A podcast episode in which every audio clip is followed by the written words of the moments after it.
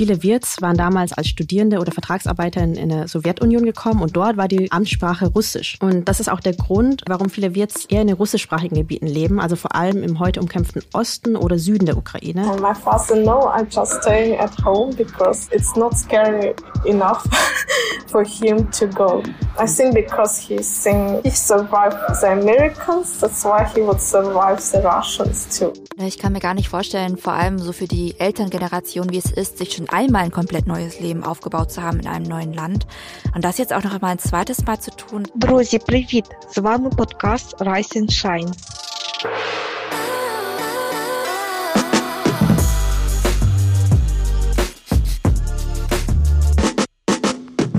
Sinchao und Privit, wie die UkrainerInnen sagen würden. Ihr hört Rise and Shine, der Podcast für wir deutsche Geschichten und Perspektiven.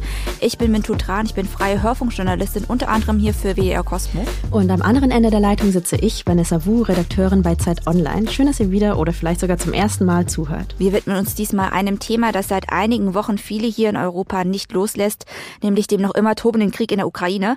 Ihr verfolgt bestimmt die Nachrichten. Am 24. Februar hatte Russland einen Angriffskrieg gegen die Ukraine gestartet. Ähm, zur Rechtfertigung behauptet die russische Regierung unter Wladimir Putin immer wieder, dass die ukrainische Regierung angeblich einen Genozid an der russischsprachigen Bevölkerung der Ostukraine geplant hatte. Beweise gibt es allerdings keine. Außerdem wirft Putin der NATO und der Ukraine Provokationen vor und spricht der Ukraine ihr Existenzrecht ab. Gegen diese Angriffe aus Russland wehren sich die UkrainerInnen jetzt schon seit inzwischen mehr als zwei Monaten. Laut UN-Schätzungen sind inzwischen aber auch über elf Millionen Menschen geflohen. Mehr als die Hälfte davon hat im weniger umkämpften Westen des Landes Zuflucht gefunden. 5,1 Millionen Menschen sind aber auch ins Ausland geflohen. Ja, und was man in den Nachrichten nur sehr selten sieht, ist, dass es in der Ukraine natürlich nicht nur weiße Menschen gibt, die seit vielen Generationen dort leben und nun den Angriffen ausgesetzt sind oder auch geflohen sind. Die Ukraine hat natürlich, wie jedes Land auch, eine lange Migrationsgeschichte. Dort leben und lebten also aus ganz unterschiedlichen Gründen unterschiedlichste Menschen aus aller Welt. Und auf eine Community wollen wir in dieser Folge ganz besonders schauen, nämlich auf die vietnamesische Community. Ja, das hatten wir ehrlich gesagt auch nicht so krass auf dem Schirm. Aber klar, die Ukraine, die war auch Teil der Sowjetunion und zwischen den sozialistischen Staaten gab es in den späten 70ern und 80ern einen regen Austausch. Also auf Grundlage von verschiedenen Abkommen kamen Hunderttausende VietnamesInnen als Studierende oder auch als VertragsarbeiterInnen nach Europa. Mein Vater kam zum Beispiel auch als Vertragsarbeiter in die DDR und meine Mutter als Vertragsarbeiterin in die damalige Tschechoslowakei. Zehntausende gingen aber auch in die verschiedenen Republiken der Sowjetunion. Sowjetunion, wie zum Beispiel in die damalige ukrainische sozialistische Sowjetrepublik. Das war nach der russischen Föderation die zweitgrößte Republik. Und wie sich die Zuwanderung von damals auf die heutige Ukraine ausgewirkt hat, das durften wir durch Lita und ihre Familie erfahren. Друзі, привіт! З вами подкаст Rise and Shine. Die Stimme, die ihr eben gehört habt, ist von Lita Nguyen. Ihre Eltern sind beide aus Vietnam. Sie hatten in der Sowjetunion studiert. Nach ihrem Abschluss sind sie dann auch in die Sowjetunion bzw. in die ukrainische Sowjetrepublik gezogen. Lita selbst ist 1996 in der Ukraine geboren und hat dort auch ihr ganzes Leben verbracht und sie identifiziert sich auch eher als Ukrainerin. Seit dort Krieg herrscht, lebt sie mit ihren Eltern und ihrer jüngeren Schwester allerdings in Warschau. Und ihr hört es vielleicht im Hintergrund, wir haben uns in einem vietnamesischen Restaurant getroffen. Im Dachgeschoss von diesem Restaurant war nämlich eine freie Wohnung und dort sind sie nach einer sehr dramatischen Flucht untergekommen. Ich hatte Ende März mit ihr gesprochen und das auch eher zufällig, weil ich privat in Warschau war. Daher auch die nicht so ganz optimale Tonqualität. Sorry, Leute. Ich hatte einfach auf dem Handy aufgenommen und neben uns lief auch gerade das Mittagsgeschäft an. Also nicht wundern, falls es im Hintergrund immer wieder scheppert oder brutzelt oder Leute irgendwas durch die Gegend rufen. Kennt ihr ja irgendwie auch von unserem Podcast, ne? Irgendwie ist es super schwer, vietnamesische Stimmen ganz ohne irgendwelche Küchengeräusche im Hintergrund zu kriegen. Ständig haben wir das Problem. Niemand, glaube ich, außer uns hat dieses Problem. Ist, ja, Vietnamesen lieben einfach Krach, glaube ich. Aber Vanessa, du hast ja auch gerade gesagt, ihr habt euch eher zufällig getroffen. Mhm. Also wie kam das zustande und wie kam es eben, dass Lita mit ihrer ganzen Familie in Warschau ist? Tatsächlich sogar über die Rise and Shine Community. Also kurz nach Kriegsausbruch hat uns ein Hörer geschrieben, dass eine ehemalige Kommilitonin von ihm, und zwar Lita, gerade mit ihrer Familie auf der Flucht sei und ob wir ihr helfen könnten, Unterschlupf bei einer vietnamesischen Familie zu finden. Ja, ich erinnere mich, er hat geschrieben, dass es für die Eltern, die vor allem eben Vietnamesisch und Russisch sprechen, eine enorme Erleichterung wäre, sich auch in ihrer Muttersprache verständigen zu können. Klingt klingt total logisch. Wahrscheinlich würde ich in so einer extremen Situation überall auf der Welt relativ schnell klarkommen mit Englisch und so weiter, aber bei meinen Eltern wird es halt ein bisschen anders aussehen. Die sind halt auch ein bisschen älter inzwischen. Genau, und obwohl Litas Eltern aufgrund ihres Studiums in der Sowjetunion, auf Vietnamesisch übrigens Lien So, eng mit der Region verbunden waren, hatten sie anfangs gar nicht den Plan, für immer zu bleiben. Und ihre erste Tochter, Lita, haben sie deswegen auch noch recht vietnamesisch erzogen. Die Mutter hat sie sogar zu Hause auf Vietnamesisch unterrichtet. I'm the firstborn. And because my parents wanted to go back to Vietnam, they taught me some Vietnamese too. They taught me like the first classes of uh, Vietnamese school. They even bought books for me to write these Vietnamese letters uh, or reading in Vietnamese, even mathematics in Vietnamese. So I know the school program of the first years. Boah, das heißt, sie hat neben der regulären ukrainischen Schule noch das vietnamesische Schulprogramm komplett durchgemacht. Das ist ja krass. Ja, eine sehr ehrgeizige Mutter hatte sie. Allerdings hat sie eine russischsprachige Schule besucht. Also viele Wirts waren damals als Studierende oder Vertragsarbeiter in der Sowjetunion gekommen und dort war die Amtssprache Russisch. Und auch ihre Mutter hatte Russisch studiert. Und das ist auch der Grund, erzählte uns Lita, warum viele Wirts eher in den russischsprachigen Gebieten leben, also vor allem im heute umkämpften Osten oder Süden der Ukraine oder eben in Großstädten. Da war das ja immer so, dass MigrantInnen in die Großstädte ziehen. We went with my sister to Russian speaking school and it's easier for my parents. Like a lot of Vietnamese reside in the south and in the east because uh, at least they know some Russian. And in the west of Ukraine, they have Ukrainian language and it would be uh, more difficult for us Vietnamese to communicate because no one taught Ukrainian at universities. Dass so viele VietnamesInnen zuletzt im Osten und im Süden lebten, heißt halt auch, dass diese Minderheit eben besonders betroffen ist auch vom Krieg. Um die Dimension mal zahlenmäßig und geografisch besser einzuordnen. In der Ukraine hatten sich die ehemaligen VertragsarbeiterInnen vor allem in Kharkiv, Odessa und Kiew angesiedelt, wo es bis heute eben auch noch große vietnamesische Märkte gibt. Ein kurzer Funfact an der Stelle. Der erste vietnamesische Milliardär und der wohl auch bis heute noch reichste Vietnamese, Nhật Vương. Der wurde mit Geschäften in der Ukraine reich, also genauer in Kharkiv, wo er ab Ende der 90er Instant-Nudeln produziert hatte mhm. und dann auch in diesem gesamten ehemaligen Sowjetgebiet vertrieben hat. Inzwischen hat er ein riesiges Imperium aufgebaut mit allen möglichen Branchen versammelt unter dem Label Vin Group. Ja, in Kharkiv, da leben auch heute noch mit Abstand die meisten VietnamesInnen, teilweise noch eben aus der Sowjetzeit, teilweise kamen sie über die Win Group nach Kharkiv und äh, wie viele VietnamesInnen bis zuletzt in der Ukraine lebten, das haben wir leider nicht herausfinden können, aber im ukrainischen Zensus von 2001, das ist jetzt schon eine Weile her, da wurden rund 4000 VietnamesInnen gezählt und laut dem vietnamesischen Außenministerium, da gab es vor Kriegsausbruch wohl 7000 VietnamesInnen in der Ukraine. Manchmal ist aber auch von 10.000 Menschen aus Vietnam die Rede, zum Beispiel beim 30-jährigen Jubiläum der diplomatischen Beziehungen zwischen Vietnam und der Ukraine, das noch Anfang dieses Jahres gefeiert wurde. Also so um den Dreh müsste das sein, plus natürlich alle Eingebürgerten und die Kinder, die eben teilweise gar keine vietnamesische Staatsbürgerschaft mehr haben. Ja, und dafür sind laut vietnamesischen Medien bis Mitte März schätzungsweise 4.600 ins Ausland geflohen, also grob die Hälfte und die meisten davon ins benachbarte Polen. Also ich habe da die Zahl 2.800 gelesen. Es gab für Menschen aus Vietnam sogar sechs Sonderflüge nach Vietnam. Insgesamt wurden damit rund 1700 in der Ukraine lebende VietnamesInnen evakuiert. Ich war über die Zahlen ehrlich gesagt ziemlich verwundert am Anfang. Also ob jetzt 4.000, 7.000 oder 10.000 VietnamesInnen im Vergleich zu Deutschland, wo das Statistische Bundesamt aktuell von etwa 200.000 Menschen mit vietnamesischem Hintergrund ausgeht, klang das für mich erstmal nach relativ wenig. Aber die Ukraine mhm. hat halt auch nur halb so viele EinwohnerInnen. Und die VietnamesInnen dort konzentrieren sich wohl auch stärker auf die Städte und den Osten des Landes ähnlich wie hier, fällt mir gerade auf. Ja.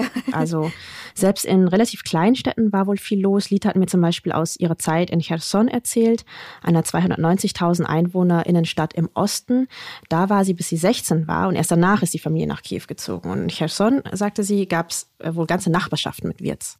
Like all people live near each other. And on that, we always have some celebrations together. We went to each other home because it's like near, like you went to one door and the second door is also a Vietnamese family and you just have a chain of Vietnamese people to visit on that. In Kiew war das aber ein bisschen anders. Da lebten vor dem Krieg aber auch knapp drei Millionen Menschen. Das ist ein bisschen vergleichbar mit Berlin. Dort wohnen die VietnamesInnen laut Dieter ein bisschen mehr zerstreut, äh, wobei die meisten trotzdem eher in der linken Stadthälfte wohl sind. There is a huge market projection. There are a lot of Vietnamese vendors there. It's on the left bank of Kiev. And that's why most Vietnamese, uh, they stayed on the left bank. It's not like Chinatown. It's like some block of apartments. And also there is a school, Ho Chi Minh School. Diese Ho Chi Minh-Schule in Kiew ist übrigens eine reguläre staatliche Schule, also keine vietnamesische Schule. Mhm. Sie trägt nur aus Sowjetzeiten noch diesen Namen. Dennoch ist die Ho Chi Minh-Schule aber eine wichtige Anlaufstelle für vietnamesische Familien wohl, weil es dort auch vietnamesischen Sprachunterricht gab. War Lito da auch? Also weißt du das? Nee, ihre Familie lebte nämlich rechts vom Fluss und hatte deswegen relativ wenig mit anderen vietnamesischen Familien zu tun. Also erstens, weil sie neu in der Stadt waren und weil die Eltern ja damals über ein Studium und später als Dolmetscher in die Ukraine gekommen waren.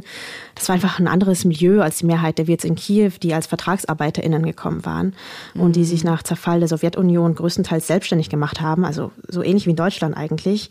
Und viele davon auf diesem großen Markt. Litas Eltern hatten in Kiew aber noch Bekannte aus Studienzeiten und Lita selbst hat über so staatlich organisierte Sommercamps in Vietnam okay. auch noch andere vietnamesische Jugendliche kennengelernt. Ja, die Eltern haben sie dahin geschickt zum Sprachlernen vor allem, aber es war so ein Touri-Ding, man ist da so rumgereist ja. und hat sich da voll wohlgefühlt und sich später dann auch vietnamesischen Studiegruppen angeschlossen, war also recht aktiv in der Community dort. Mhm. Ich finde die Verbindung zwischen Vietnam und der damaligen Sowjetunion beziehungsweise jetzt osteuropäischen Staaten ähm, super spannend. Ich weiß noch, als Jugendliche, da habe ich vor allem in Richtung USA geschaut, also auf die Asian Americans und alles, was die so ins Internet gestellt haben. Das war aber so eine ganz andere Community. Da stammten ja auch viele eher von Boat People ab, also Menschen, die Ende der 70er vor dem Krieg in Vietnam geflohen waren, vor allem eben aus Südvietnam. Und in Deutschland gibt es noch die ganzen Leute, die eben als VertragsarbeiterInnen in die DDR kamen und nach dem Mauerfall geblieben sind oder kurz nach dem Mauerfall gekommen sind und Asyl beantragt haben. Aber dann gibt es noch die ganzen Leute, die einfach eine starke Verbindung zur Sowjetunion haben und mit Russisch sozialisiert wurden, vor allem in Nordvietnam. Wir haben zum Beispiel noch mit Litas Mutter Sang telefoniert, die in Hanoi Russisch studiert hatte und im Rahmen ihres Studiums 1985 ein Jahr auch in Moskau verbracht hatte und dann ein Jahr in Kiew. Und uns hat Gosang erzählt, dass sie mit der russischen Literatur aufgewachsen ist und deswegen schon immer davon geträumt hatte, nach Russland zu gehen. cô từ bé là đã rất thích đọc sách đọc vở rồi. Những cái cuốn sách của nga của liên xô của các văn hào ngày xưa đó thì là cô Ich habe von klein auf gerne Bücher gelesen aus Russland und aus der Sowjetunion. Die alten Klassiker. Was ich in die Finger bekam das habe ich gelesen. Als junge Frau habe ich aber vor allem Jugendromane geliebt. Geschichten vom Erwachsenwerden ich habe mich in die Lebenswelten von Figuren hineinversetzt, die Namen trugen wie Katja oder Anja. Und ich wollte so gerne mal leben wie sie. Also habe ich mich für ein Russischstudium entschieden.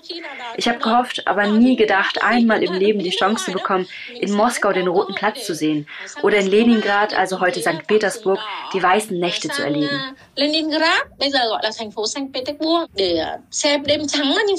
Und es waren auch nicht nur die russischen Erzählungen, die Gusang fasziniert hatten, auch die russische Sprache wurde in Vietnam wohl ziemlich gefördert. Zu meiner Zeit wurde in Schulen vorrangig Russisch unterrichtet und die wirtschaftliche Zusammenarbeit mit Russland und der Sowjetunion hatte sich verstärkt. Daher waren Russischkenntnisse auch immer mehr gefragt.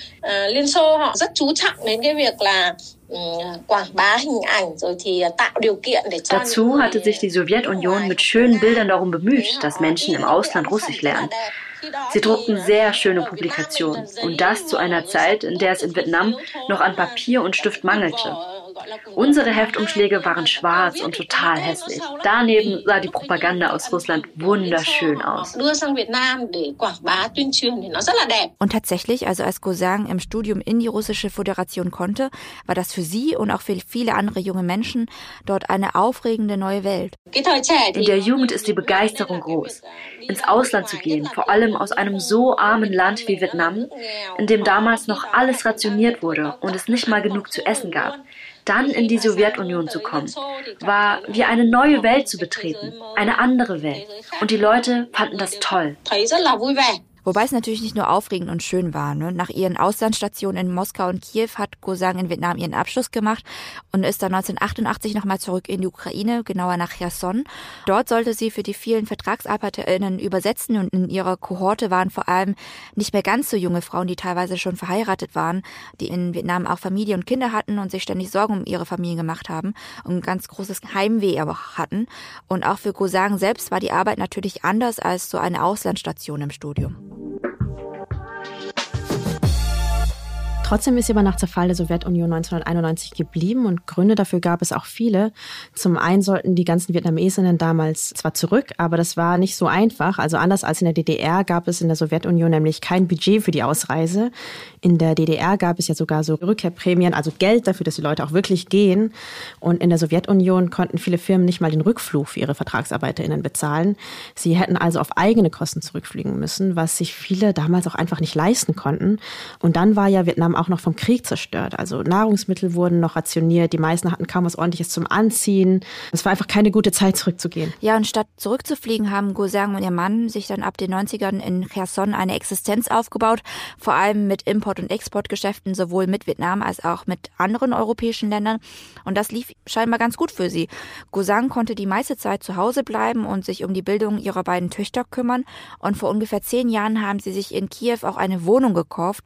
Dort haben sie sich vor vor allem bessere Bildungs- und Jobchancen für ihre Kinder erhofft. Ja, und das mühsam aufgebaute neue Leben und die Eigentumswohnung sind auch der Grund, warum die ganze Familie sehr an Kiew hängt und sie auch lange zögerlich waren, überhaupt die Stadt zu verlassen. Auch als die ersten Bomben fielen und klar war, dass auch Kiew angegriffen wird. Actually, my father and my sisters, they didn't want even to leave Ukraine. Me and my mom uh, who have to convince them that we should go. Like, um, it's impossible to live uh, in a siege city. Es waren also vor allem Lita und ihre Mutter, die fliehen wollten. Und Lita meinte, sie hatte auf ihrer Arbeit schon lange vorher eine Art Survival-Training für den Kriegsfall gemacht. Also so wie es bei uns Feueralarmübungen gibt, lernen wohl viele UkrainerInnen, was sie im Kriegsfall einpacken müssen und wie sie sich da zu verhalten haben. Oh, krass. Ja, voll. Ich fand es auch irgendwie ja, was man so lernt. Ne? Naja, Lita war also aufgrund auch dieses Survival-Trainings schon komplett alarmiert und dazu kommt, dass sie auch öfter im Ausland war. Sie hat auch mal in Deutschland studiert und dadurch auch so einen gewissen Außenblick auf das ganze Kriegsgeschehen. Also Freundinnen aus aller Welt schrieben ihr besorgte Nachrichten und drängten sie dazu, sofort zu fliehen. Aber vor allem der Vater sah das anders. My parents, I think they compare it a lot with the bombarding that they experienced in the childhood. Because on the 24th they started bombing. My father said that when the Americans bombed Vietnam, it was scarier. So uh, he would not he didn't take it serious. Ja, das finde ich halt auch so das Heftige einfach an der Geschichte von so vietnamesischen Communities in der Ukraine, dass viele das ja nicht zum ersten Mal erleben, Krieg. Ne? Also ich habe mich gefragt, ob sie so ein abgebrühtes Verhalten auch als so eine Art Traumareaktion entwickelt haben, zu sagen, okay, ich habe in meiner Vergangenheit schon Krieg erlebt, ich kann damit umgehen sozusagen. Oder ich will einfach nicht damit umgehen und verdränge jetzt ganz ja. hart, das kann ich mir auch vorstellen. Vor allem halt ja bei den Älteren, die das ziemlich aktiv miterlebt haben. Für Litas Mutter waren die amerikanischen Angriffe allerdings eher weit weg. Also sie hat kaum Erinnerung an den Krieg und trotzdem war sie natürlich über den neuen Krieg total entsetzt. 1972 begannen die Amerikaner Bomben auf Haiphong und Hanoi abzuwerfen. Meine Eltern waren Ärzte und durften die Stadt nicht verlassen. Also mussten mein Bruder und ich uns allein in Sicherheit bringen. Mein Bruder war gerade mal zehn und nahm mich an die Hand. Ich war fünf. Meine Erinnerung an den Krieg ist also vor allem, wie mein Bruder und ich uns ohne Eltern versteckt haben. Jetzt macht es mich wahnsinnig traurig, wenn im 21. Jahrhundert ein Land, das sich als zivilisiert und als weltweit führend begreift, was Kultur, Wirtschaft und Militär betrifft, plötzlich Bomben auf ein anderes Land abwirft. Für mich war das ein Schock.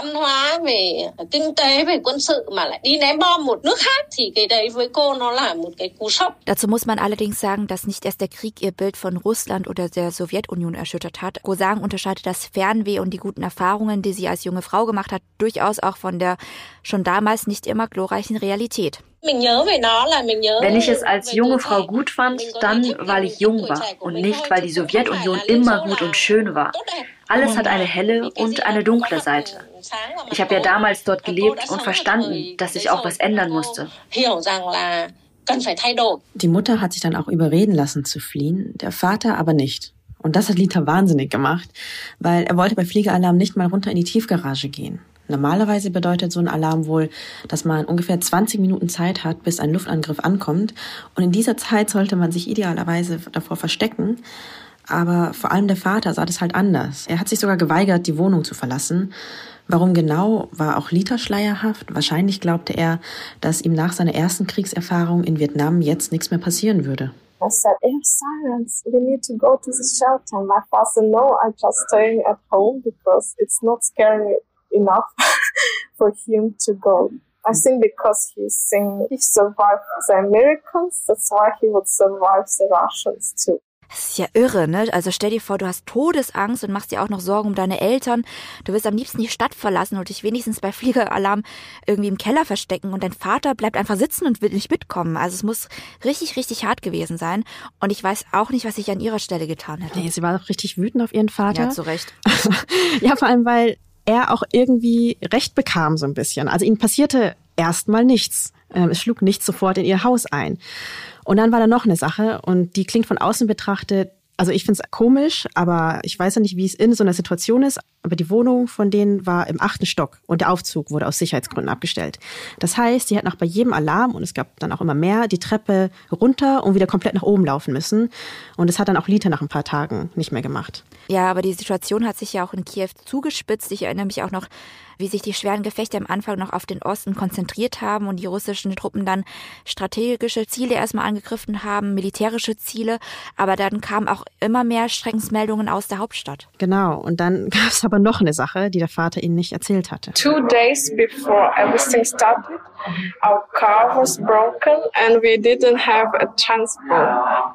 And my father didn't tell us. Okay, wow, also die Familie hätte auch gar nicht einfach so fliehen können, weil das Auto nicht funktioniert hat. Nee, und das hat der Vater den wohl einfach erstmal verheimlicht. Ja, und die letzten Evakuierungszüge hatten sie auch verpasst, weil sie einfach so lange gewartet haben. Also Lita, ihre Mutter und ihre Schwester haben sogar noch versucht, einen Zug zu erwischen. Und den Vater haben sie einfach erstmal zurückgelassen. Ja, ab einem gewissen Punkt hatten sie einfach Panik. Also Lita hat in den Nachrichten gelesen, dass russische Truppen das Atomkraftwerk Tschernobyl angegriffen hatten und dass, wenn radioaktives Material erstmal nach außen dringt, der Wind es auch bis nach Kiew tragen könnte. Außerdem nahmen die Gefechte in Kiew da gerade krass zu und da hat sie einfach keine Rücksicht mehr auf den Vater genommen. Die sind also los zur nächsten U-Bahn-Station. Von dort aus wären es auch nur drei Stationen bis zum Bahnhof gewesen, aber sie waren halt nicht die einzigen, die fliehen wollten an dem Tag. It was a huge crowd. Uh, everyone were pushing each other. Someone could fall under the rail. Then the security officer started shooting. And the crowd was scared and ran away. And we ran away too. Also Schüsse sind gefallen. Es waren wahrscheinlich Warnschüsse, um eben die Menschenmenge zu entzerren. Aber auch ohne diese Warnschüsse sahen die drei eben keine Chance mehr, noch in eine U-Bahn zu gelangen, um den vorerst letzten Evakuierungszug aus Kiew zu erwischen. Aber sie haben es ja trotzdem irgendwie geschafft zu fliehen, oder? Genau, aber erstmal sind sie noch eine ganze Nacht in der U-Bahn-Station geblieben, weil die Regierung den Kriegszustand ausgerufen und auch Ausgangssperren verhängt hatte. Das heißt, es wäre auch zu gefährlich gewesen, mm. einfach nach Hause zu gehen auf offener Straße. Erst am nächsten Morgen konnten sie zurück und auch der Vater hat angerufen und wollte, dass die drei zurückkommen. Also hat er sich dann doch Sorgen gemacht? Ja, in der Nacht gab es nämlich auch Kämpfe in deren unmittelbarer Nachbarschaft und es gab auch ihm offenbar zu denken und Umgekehrt machte auch die Familie mehr Druck auf den Vater, weil sie von der U-Bahn-Station aus auch weiter die Nachrichten verfolgt hatten und sich einfach Sorgen gemacht hatten, dass der Vater in dieser Wohnung jetzt auch irgendwie betroffen sein könnte von diesen Gefechten. Mhm. Lita, ihre Mutter und ihre Schwester liefen also dann zurück nach Hause, entgegen dem Menschenstrom, der immer noch versuchte, die Stadt zu verlassen. Sie meinte, es war eine völlig surreale Sache, so gegen den Strom ja. zu laufen. Und zu Hause beschlossen sie dann als Familie, sich nicht mehr zu trennen und einen neuen Fluchtplan zu schmieden. Ja, Züge, da war ja, der, so blöd es klingt, der letzte Zug sozusagen abgefahren. Das Auto war kaputt. Wie haben sie es dann überhaupt rausgeschafft? Erstmal haben sie noch drei, vier Tage ausgeruht, Der erste Fluchtversuch hatte sie enorm belastet und sie wollten auch erstmal Kraft tanken. Die Mutter konnte auch nicht mehr so gut laufen eigentlich und war total erschöpft, auch nur von diesem Tag so in der U-Bahn. Ja klar, so eine Flucht ist ja auch körperlich total anstrengend, so sich durchzudrängen und irgendwie auf dem Boden zu schlafen und so weiter. Voll und dann irgendwie auch noch Schüsse zu hören und rumzurennen mhm. in Panik. Deswegen waren die wichtigsten Prioritäten für sie erstmal, dass sie genug Energie für den nächsten Anlauf haben und dass sie einen Weg finden, wie sie gemeinsam alle los können. Am achten Kriegstag war das dann auch soweit. Sie konnten sich einer anderen vietnamesischen Familie anschließen, die noch ein Auto hatte und die auch die Stadt verlassen wollte. Insgesamt waren es dann drei vietnamesische Familien in drei Autos. Und Lita meinte auch, in so einer Gruppe sei es sicherer, weil alleine, das glaubten sie zumindest, würde man leicht attackiert oder ausgeraubt und zusammen könne man sich besser verteidigen. Oh Mann, also es sind auch so krasse Gedanken, die man sich macht. Ne, darauf wäre ich gar nicht gekommen. Aber wenn man schon mal einen Krieg erlebt hat, klar, dann geht man davon aus, man kann jederzeit ausgeraubt werden oder einem kann was weiß ich mhm. was passieren. Der achte Kriegstag, der Tag, an dem sie geflohen sind, das war auf jeden Fall Anfang März. Da hat die ukrainische Regierung gemeldet, dass russische Panzer Reaktorblöcke in einem anderen Atomkraftwerk, nämlich in Saporizhia, beschossen hätten. Der Brand, der konnte nach Behördenangaben aber gelöscht werden. Außerdem hatten russische Truppen ihren Vormarsch auf Kiew fortgesetzt. Kharkiv und noch Tirka lagen unter schwerem Beschuss und die UN, die hat 1, 1,25 Millionen Flüchtlinge gemeldet und auf den Straßen gab es überall kilometerlange Staus. Ja, auch Litas Familie kam kaum voran. Also sie wollten erst in den Westen fahren. Das dauert normalerweise einen Tag, sagte sie mir. Aber sie brauchten alleine schon um Kiew zu lassen zwei Stunden. Und auf den Straßen gab es dann auch überall Checkpoints und eben ewig lange Stau. Ja, und das Benzin war wahrscheinlich knapp, ne? The government said that the car can get only 20 liters of fuel on one fuel station. So there were huge line on the fuel stations too, and you don't know which fuel station works or not. Es war also eine super zähe und auch gefährliche Flucht. Ursprünglich wollten sie zum Beispiel über die Slowakei nach Tschechien fahren. Auf der Strecke gab es aber wohl Explosionen und deswegen haben sie sich umentschieden und die Route nach Polen genommen. Insgesamt waren sie drei Tage unterwegs. Drei Tage mhm. ohne richtiges Essen, ohne richtig zu schlafen. Über die polnische Grenze sind sie sogar zu Fuß gelaufen und haben das Auto und ihre Sachen darin zurückgelassen, weil es sonst einfach nicht vorangegangen wäre. Und von der ukrainisch-polnischen Grenze aus ging es dann acht Stunden lang mit einem Zug nach Warschau, wo ein alter Bekannter sie abholte und ihnen auch eine Wohnung zur Verfügung stellte. Die erste warme Nacht also, das ist irgendwie auch das Besondere so am Diaspora-Dasein. Einerseits ist man als Community auch voll zerstreut und manchmal auch ein bisschen lost so, also fühlt sich auch lost, so wo gehöre ich hin, wo sind meine Leute so. Andererseits gibt es eben auch diese Netzwerke, die einen offenbar überall auf der Welt auffangen können. Auch hier in Deutschland übrigens, wo in Berlin, in Brandenburg, aber auch in vielen anderen deutschen Städten Leute ihre alten Netzwerke reaktiviert haben, um ukrainischen Bekannten zu helfen und sie aufzunehmen. Ja, und Dieter ist auch super dankbar über das Netzwerk. Vietnamese diaspora is helping each other. It's very nice. We don't have to live with another family. We can be on our own in this small apartment. And here we have like our own corner, like a, a corner for our own. So uh, yeah, we were way more lucky than other people. Und sie leben aktuell ja auch über einem vietnamesischen Restaurant. Das heißt, es gibt auch immer vietnamesisches Essen. We can still be Vietnamese. I think in any other country we can stick to our Vietnamese way of life. Euer Gespräch, das war ja Ende März, so wie ich das verstanden habe, ne? also wenige Wochen nach der Flucht. Da hat sie auch noch gesagt, dass sie auf ein baldiges Kriegsende hofft, also dass sie auch an einen Sieg der Ukraine glaubt und dass sie eigentlich am liebsten so bald wie möglich zurückkehren will. Seit eurem Gespräch ist jetzt mehr als ein Monat schon vergangen und deswegen haben wir bei Lita mal nachgefragt, wie es ihr heute geht. The war has been raging on for three months already and although Russian troops have withdrawn from Kiev and Kiev region, still cannot say that it's completely safe to return. And the office where I work does not have a shelter below, so uh, it is still closed.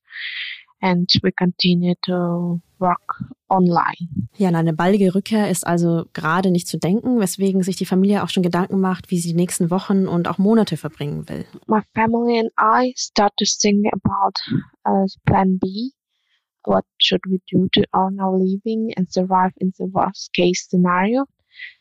Uh, it happens that I have a friend in Switzerland who knows the company that is recruiting Ukrainian professionals now. So Uh, right now, I'm in Switzerland waiting for the results. I think uh, with the job in Switzerland, I can earn enough to support my family. Wobei Lita halt auch nicht sicher ist, was sie tun soll, weil eigentlich will sie sich gar nicht umorientieren. I feel I cannot give up on my old life in Ukraine. I long to have it all back, so feeling very homesick right now. Ja, und auch Litas Mutter Sang hat großes Heimweh. In der Ukraine habe ich mehr als die Hälfte meines Lebens verbracht. Ich würde sie deshalb als meine zweite Heimat bezeichnen. Natürlich bin ich nun sehr traurig. Entsprechend wartet Gosang jetzt auch gerade eigentlich nur noch darauf, eines Tages nach Kiew zurückkehren zu können. Ich warte nur darauf, dass der Krieg vorübergeht. Dann werde ich zurück nach Kiew gehen. Ich kann mir gar nicht vorstellen, mir ein neues Leben in Polen aufzubauen oder in irgendeinem anderen Land. Ich bin ja auch schon etwas älter und alles, was ich habe, ist in der Ukraine, in Kiew. Und ich glaube, es gibt noch immer eine hohe Wahrscheinlichkeit, dass wir eines Tages zurück können. Deswegen denke ich gar nicht erst daran, woanders ein anderes Leben aufzubauen.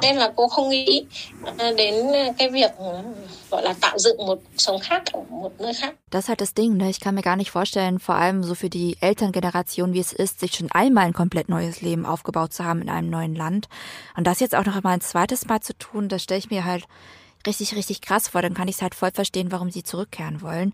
Wir wünschen Sagen und der ganzen Familie deswegen auch von ganzem Herzen, dass sich die Lage beruhigt und sie bald wieder das Leben führen können, das sie sich in der Ukraine aufgebaut haben. Ja, absolut. Und ich bin Gosang und Lita auch mega dankbar, dass sie ihre Geschichte hier mit uns geteilt haben und sich auch so geöffnet haben. Und so schrecklich der Anlass auch ist, ich finde es auch bereichernd, einfach ja, über die Sowjetunion und ihre diverse Gesellschaft gelernt zu haben und auch mehr über das Leben von Wirts in Osteuropa erfahren zu haben. Wir hoffen, auch euch hat die Folge gefallen gefallen und vielleicht hat das euer Bild von der Ukraine und von Geflüchteten aus der Ukraine noch ein bisschen komplexer gemacht. Wir hören uns zum Ende des Monats wieder. Da erscheint die nächste Folge Rise and Shine. Passt bis dahin wie immer gut auf euch auf. Checkt gerne auch unseren Instagram-Account aus, at Rise and Shine. Da veröffentlichen wir immer begleitend zu jeder Folge ein paar Hintergründe und ein paar kleine Extra-Geschichten. Bis dahin. Tschüss. Tschüss. Rise and Shine ein Podcast von Cosmo und Zeit Online.